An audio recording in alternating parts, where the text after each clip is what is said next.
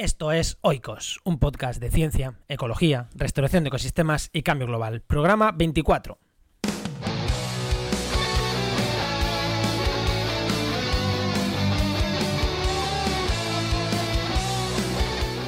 Hoy vamos a hablar de mecanismos nutricionales y de agua en plantas de yesos. Quedaros que estas plantas son bastante peculiares y hacen cosas bastante raras y muy interesantes.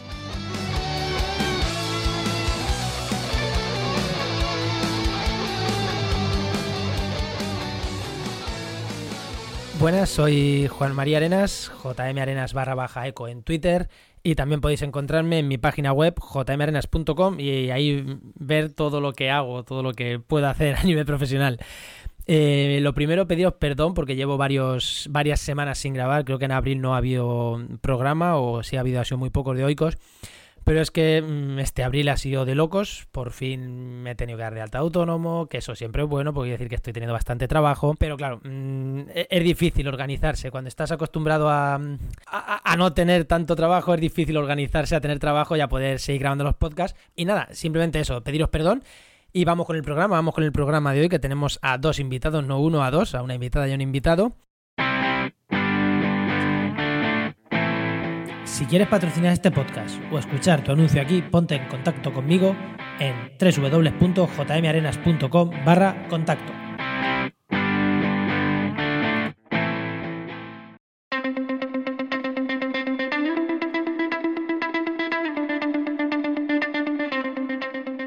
Doy la bienvenida a Laura y a, y Andreu que van a hablarnos sobre yesos. Buenas. Buenas, buenos días.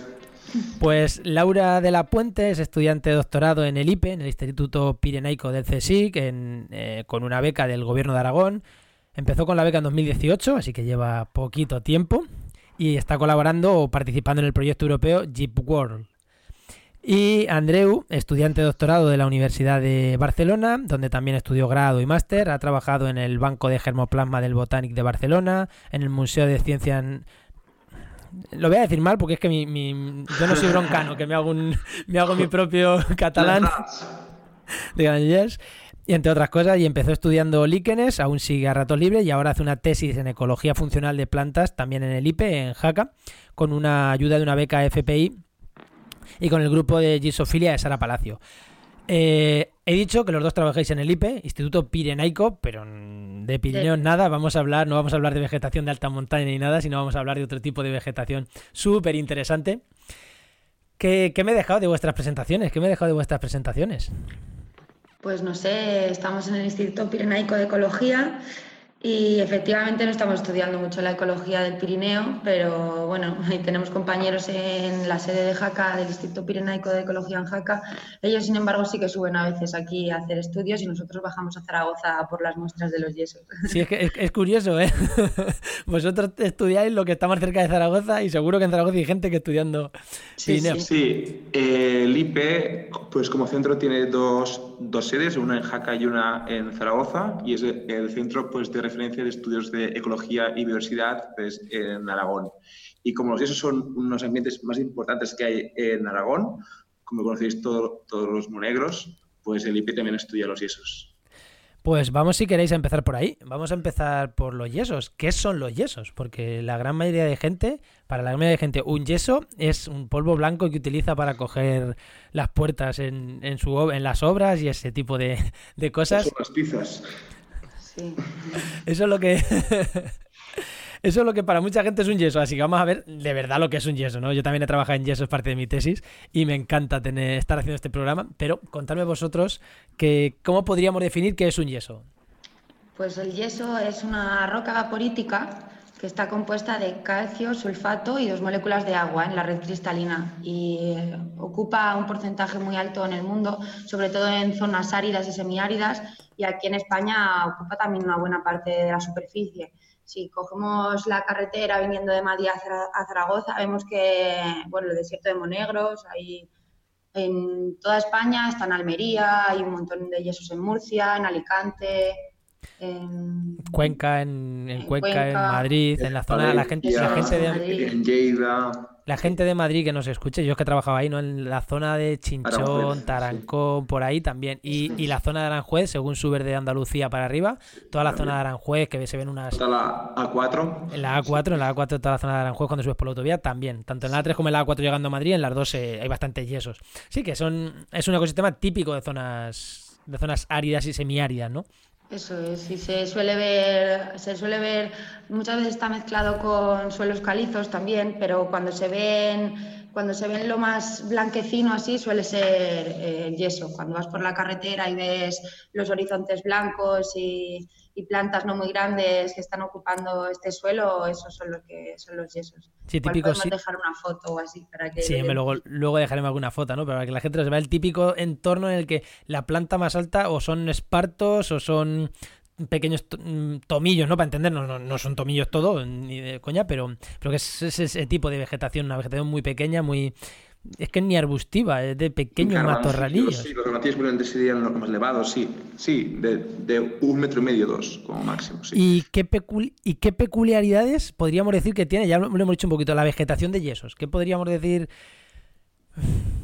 Pues la vegetación de yesos eh, tiene una, una peculiaridad, es que encontramos que hay plantas que solo viven pues, en los yesos, son- serían plantas endémicas de los yesos. Y esta peculiaridad probablemente sea muy interesante y, y- y- hace que los yesos sean un sustrato muy interesante para, para poder estudiarlo, es decir, porque tiene todo un comportamiento ecológico y evolutivo aquí detrás. Y eso es lo que hace el yeso un sustrato tan interesante y que se ha estudiado poco.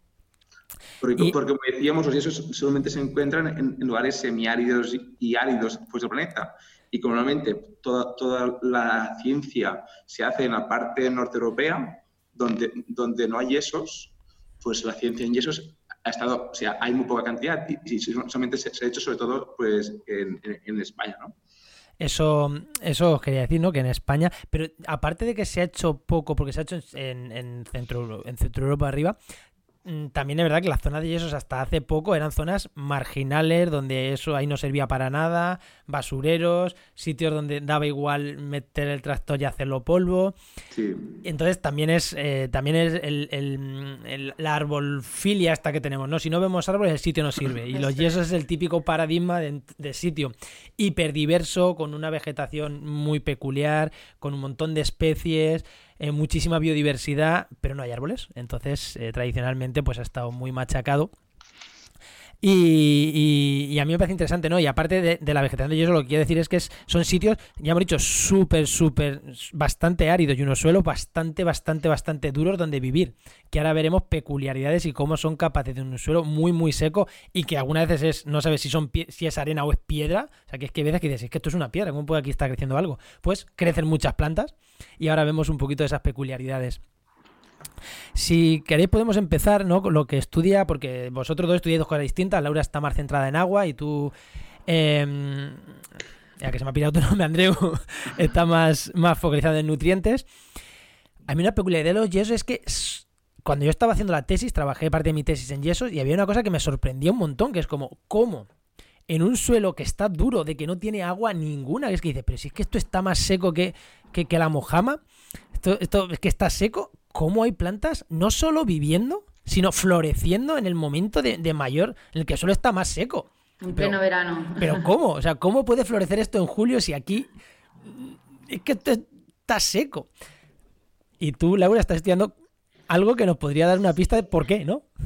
Bueno, pues yo cuando llegué aquí me, me estuvieron contando y me pasaron todos los artículos que ellos habían, que habían hecho el equipo, el equipo de aquí, del IPE y, también de la Rey Juan Carlos, habían hecho unos estudios en el que habían identificado que parte del agua del yeso, de esta red cristalina que forma el yeso, se encontró dentro del silema, dentro de las plantas, de algunas de las que viven sobre los yesos, lo que podría dar a pensar que estas plantas son capaces de extraer este agua de alguna manera del cristal y poder absorberlo como recurso, como fuente de agua.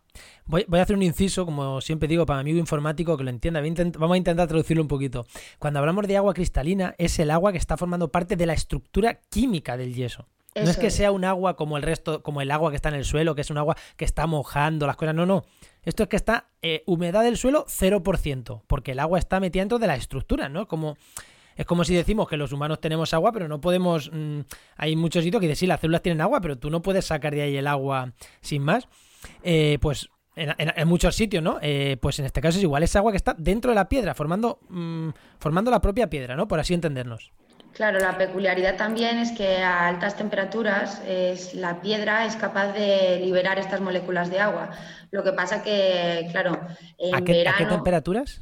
Pues resulta que esto es lo que estamos ahora volviendo a estudiar, porque por una parte eh, se pensaba que podían a partir de 42 podían empezar a liberar 42 grados o 50, 60 ya podían empezar a liberar el agua. Entonces resulta que fácilmente en verano estos suelos podrían, podrían llegar a estas temperaturas pero resulta que en primavera también está sucediendo en parte esta, esta absorción del agua de la red y en, primavera no se llega a estas temperaturas.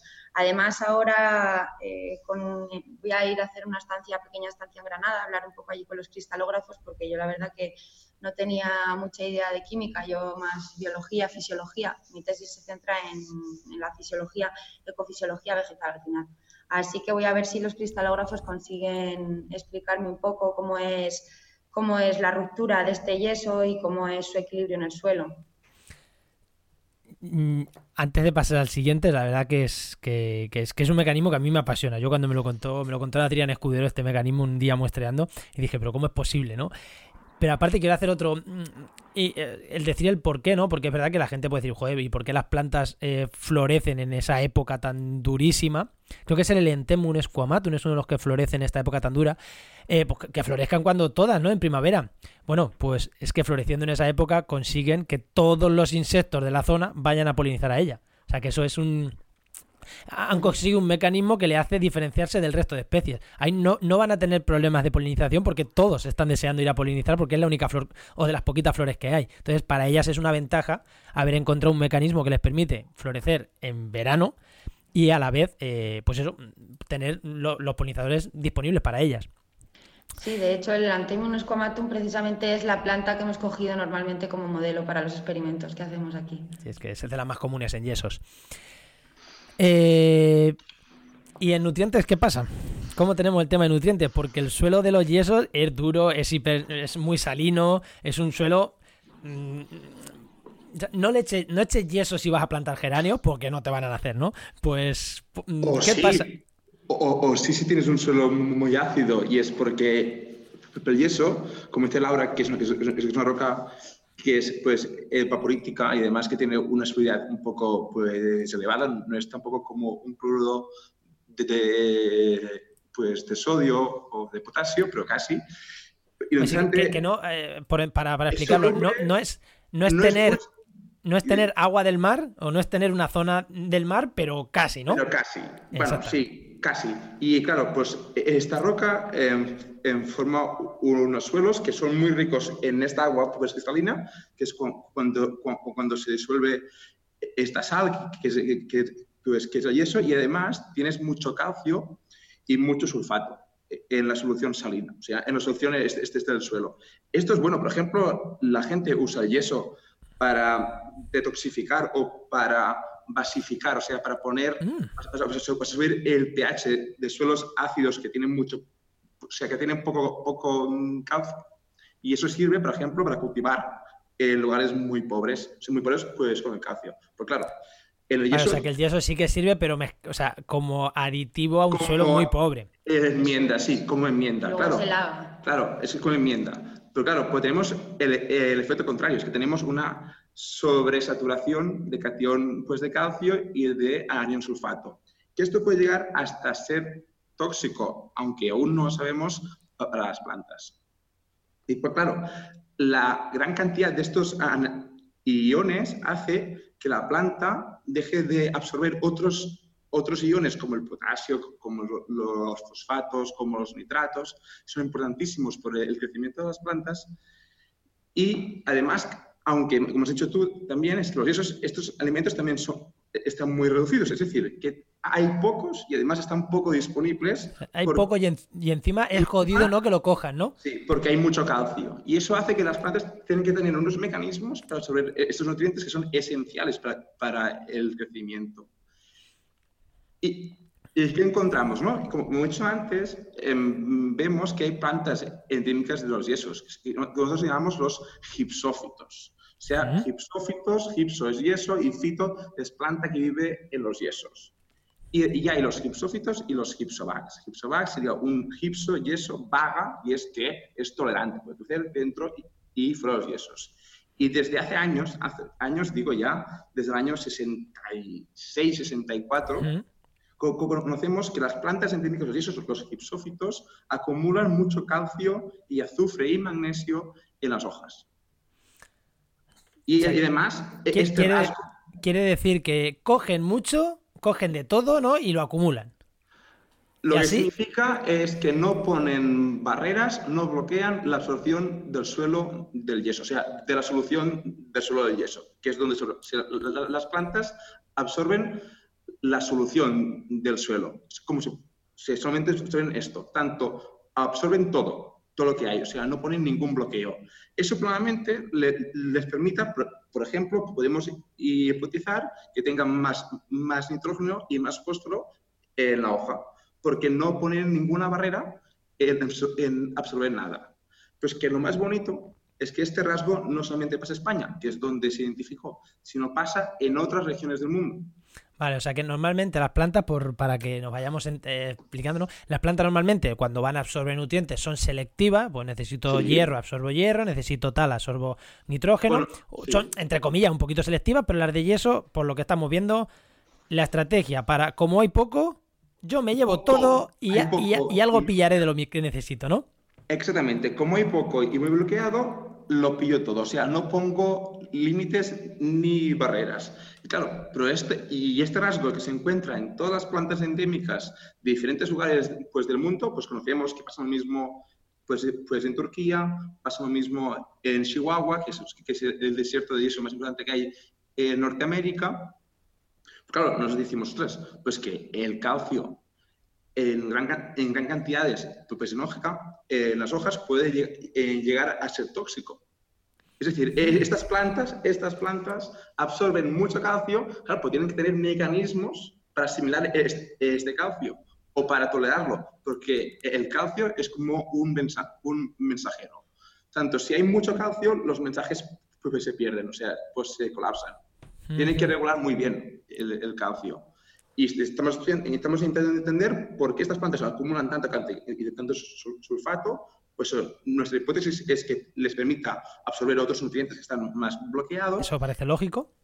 Y esa es nuestra hipótesis. Aún estamos pues, intentando comprobarlo con experimentos. Y después la, la otra vía es intentar entender cómo estas plantas toleran estos altos niveles de calcio y sulfato. Y lo que hemos visto es que probablemente formen cristales dentro de las hojas. Los cristales... Es se montan su suelo ahí dentro, en plan... Sí, se montan su suelo ahí dentro, por decirlo así, pues de visual. Realmente los, los cristales tienen un punto de vista en químico interesante, es que no forman parte de la osmosis. Por tanto, aquí hay una acumulación que no afecta en el equilibrio pues, de calcio pues, de la hoja. Sí, se guardan un trozo ahí de piedra y, entonces, no, para, hacer una explicación muy sencilla, cogen de todo, cogen de, todo, Para, para asegurarse llevarse lo que es escaso. Y una vez que tienen de todo, dicen, vale, aquí tengo... Mm, se precipita adentro. Tengo calcio de sobra, ¿qué hago con este calcio? Para que no me moleste, lo hago piedras, me lo guardo dentro, pero hecho piedras. Y eso no afecta el, el y así, y así no me afecta al tener el calcio libre, que es el problema, ¿no? Sí. Y este rasgo también estamos intentando comprobar si también afecta, si también pasa en todos los sitios que hay esos en el mundo. Sí, parece, parece lógico, ¿no? Parece lógico que pase. Parece lógico. Es curioso que las plantas de los yesos, científicos yesos, que son las plantas recientes probablemente como, como linaje pues, evolutivo y además que ha tenido, además cuando estudias los yesos del mundo, que nosotros formamos parte pues, de un gran consorcio que se llama GIPWOL, que es una Marie Curie, que nos, permite hacer estancias por diferentes regiones del mundo. Somos, creo que, unas 18 instituciones, o sea, universidades y, gobiernos de diferentes continentes, por ejemplo, pues de Australia, pues de Sudáfrica, de Turquía, de Irán, pues de México, de Italia, Chipre, o sea, todos donde hay esos, casi, pues tenemos una institución que entra dentro de, esta red. Eso en, el, en el podcast que, para quien lo quiera ver, ¿no? En el podcast que hablamos de esponjas, que creo que era el 22, hablamos también de algo similar, ¿no? Instituciones de todo el mundo que se pusieron de acuerdo, ¿no? Para hacer investigación. Pues en este caso estamos lo mismo en un proyecto europeo que, que cosas buenas, ¿no? De ahora que los populismos antieuropeístas están ahí tan de moda, pues eh, tiene cosas buenas también la Unión Europea, ¿no? Tiene cosas bastante buenas, que es este tipo de, de iniciativa. que somos la ONU de los yesos. Por decirlo así. Pues sí, dime, dime. No, no, dime.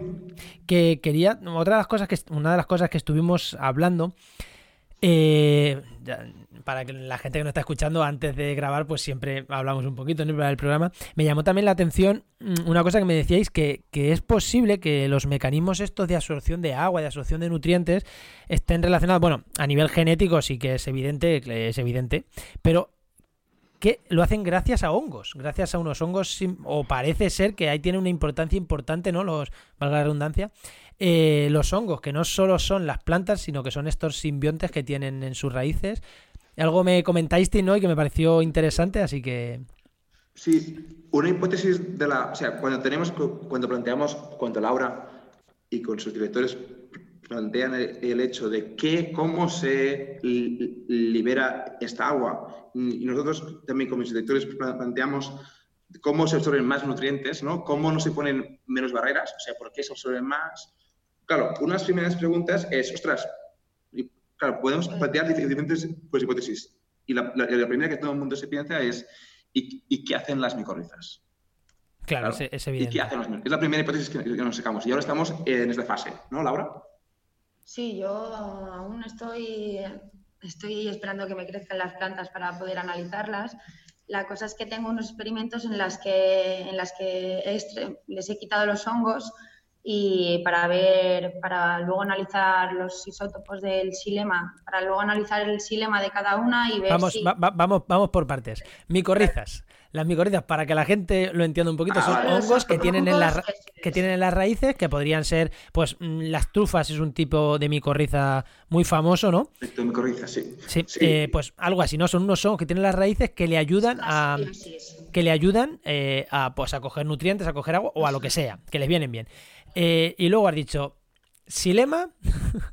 Silema eh, son como las, las, venas, las arterias de, las plantas, de las que se coge. Nosotros escogemos el silema porque se supone que todavía no se ha evaporado el agua en, como en los tejidos superiores y entonces tenemos que coger el silema que lo hacemos cogiendo el primer trocito de tallo, que hay nada más salir de la tierra, y lo pelamos bien para extraer el tejido muerto, que sería el floema.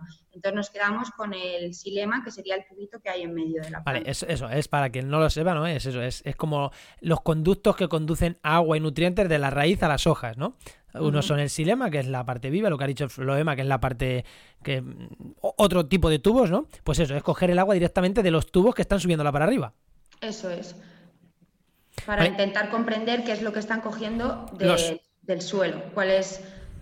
Porque la raíz en sí no se puede, no se puede estudiar la raíz sola sin quitándole absolutamente todos los.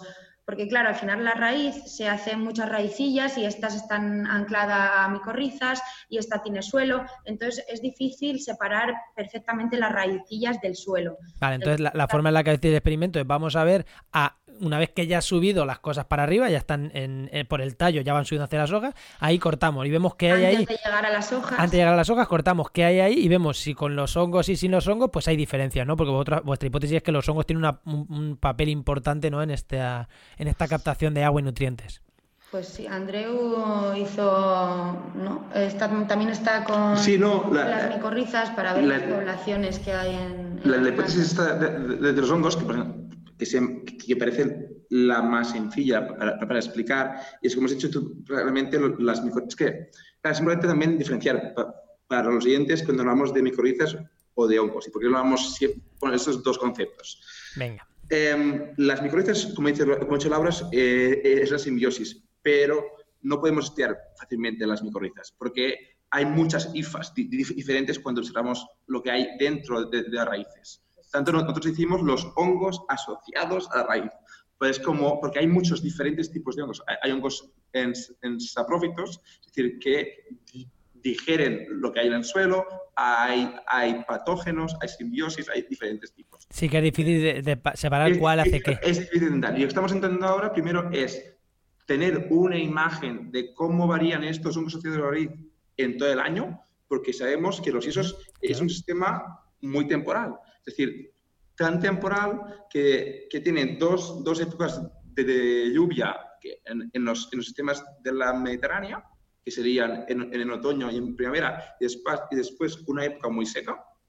Y eso afecta, y como os dicho antes, hay, hay, una formación muy característica de esas plantas de los hierbos, tanto ver cómo, también cómo cambian los hongos de de la raíz, Sí, voy, a poner, antes de continuar esto, voy a poner un ejemplo de mi tesis, que para, mm, para ubicar un poquito ¿no? a la gente que no conozca bien estos yesos. Voy a poner un ejemplo de mi tesis que me pareció. Mm, o sea, yo cuando estaba muestreando, eh, recuerdo que los timus, el timus lacaite y el timus zigi, que eran dos, dos, dos tomillos que aparecían ahí, no, no, había ninguna. O sea, tú ibas en el campo y fácilmente en primavera decías, pues este es esta especie, este es este, este es el vulgar que también nos salió. eran súper fáciles de identificar. Pues cuando mm, mm, queríamos Timus, creo que es el Cigis, que es el de comer, una amiga me pidió. Eh, creo que es el Cigis el que se. El que No, no es el. El que, se, el que se utiliza para, para, cocinar, creo que no es el Bulgaris. Creo que es el Cigis. Pero bueno, o el Lacaite, no, no me acuerdo. Uno.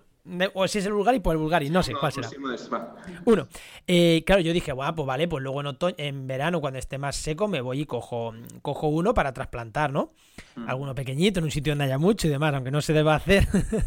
Pero bueno, eh, intentamos llevarnos uno en un sitio que hubiera mucho y tal. Entonces yo me cogí mis estadios y dije, ah, voy a este, que había un montonazo, que es que me acuerdo que había un montonazo, y me llevo alguno pequeño que no, tampoco va a pasar nada, entre comillas.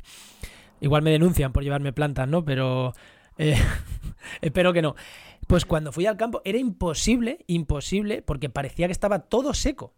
Todo. Es que decía, pero si es que mm, si yo no sé lo que es un tomillo y lo que. Cuanto ni más para separar entre especies. Entonces tuve que. Vamos, que me fue imposible llevar, mm, llevarme nada porque es que era como.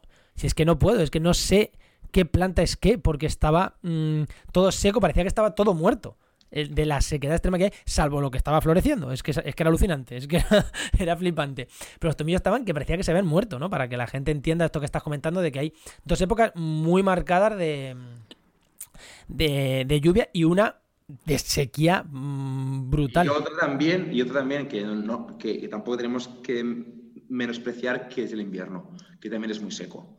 Sí, también es muy seco, pero bueno, ser más Pero tiene la diferencia es que no hay crecimiento, debido a la poca temperatura. Pero bueno, también es una, una, época importante en, los yesos. y, es, tanto entender las, los hongos cómo, cómo, varían, porque, porque sabemos que las plantas también absorben según la época. Es decir, una planta no, no sigue absorbiendo siempre. O sí, es también lo que estamos intentando estudiar. Es decir, hay plantas probablemente que absorben solamente en, otoño, que es, por, ejemplo, cuando hay más nitrógeno pues, orgánico en, el suelo o, no, o cuando hay más nitrógeno inorgánico. Y eso es una cosa que también estamos intentando entender si las plantas tienen mecanismos temporales de absorción de los nutrientes. Ah, pues es interesante también porque es... Porque los esos tienen una marcada estacionalidad. estacionalidad. Laura, ¿ibas a apuntar algo? Sino que me estaba acordando cuando estabas tú contando la anécdota, yo el segundo día de mi tesis me llevaron ahí a Villamayor en medio de, negros ahí hacer, una, hacer perfiles de suelo para coger a, a un metro, hasta, hasta un metro veinte era, ¿no? Estuvimos ahí un calor, yo decía, pero si yo vivía en el Pirineo y esto en verano es terrible el calor que hace. Sí, lo es. Sí, sí, sí. Lo es. Pues si os parece, vamos a ir con, con, con una divagación final ¿no? sobre los yesos.